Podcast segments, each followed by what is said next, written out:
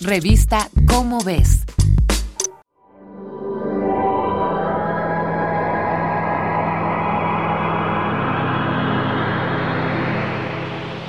Si te pedimos que imagines a un grupo de paleontólogos trabajando, seguro que vendrá a tu mente la imagen de una excavación con una decena de científicos con martillos, cinceles y brochas desenterrando los secretos del pasado.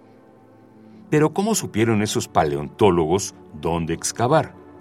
¿Cómo es que saben la zona en la que el suelo tuvo las propiedades adecuadas para preservar los fósiles? ¿No acaso cualquier lugar del mundo, en cualquier parte, podría tener un yacimiento de fósiles? La verdad es que sí, pero no vemos a los paleontólogos excavar a diario en cualquier lugar. Y aunque es cierto que hay estudios geográficos, topográficos, biológicos e históricos para saber dónde excavar, también es cierto que buena parte de esas excavaciones fueron un golpe de suerte. Encontrar uno de estos sitios es un evento tan importante para la paleontología que incluso recibe su propio nombre, los Lagerstätten, palabra en alemán que significa lugares de depósito. De estos existen dos tipos, los Concentrat Lagerstätten, o lugares de depósito de concentración, y los Conservat Lagerstätten, o lugares de depósito de conservación. En los primeros es donde se encuentran los restos duros de seres que vivieron hace millones de años, como caparazones, exoesqueletos y más recientemente huesos.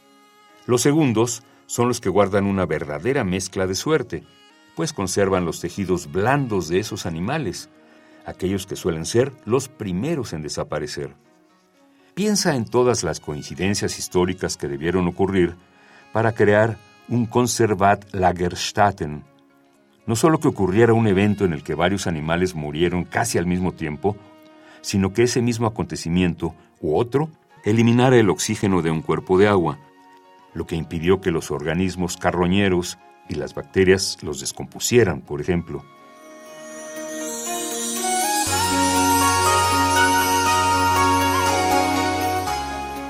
Piensa también en el equipo de 15 paleontólogos de la Universidad del Noroeste de China, quienes trabajaban estudiando rocas en la provincia de Hubei cuando decidieron comer a las orillas del río Danshui.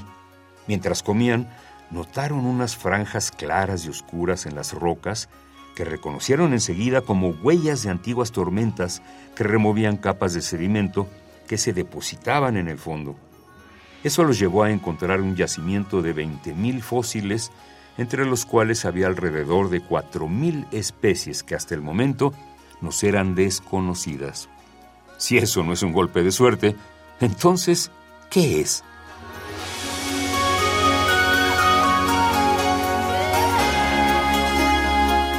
Esta es una coproducción de Radio UNAM y la Dirección General de Divulgación de la Ciencia de la UNAM, basada en el artículo Un trabajo para gente con suerte, de Maya F. Miret. Si deseas saber más sobre los yacimientos fósiles, consulta la revista ¿Cómo ves? la publicación mensual de divulgación científica de la UNAM. Revista Cómo ves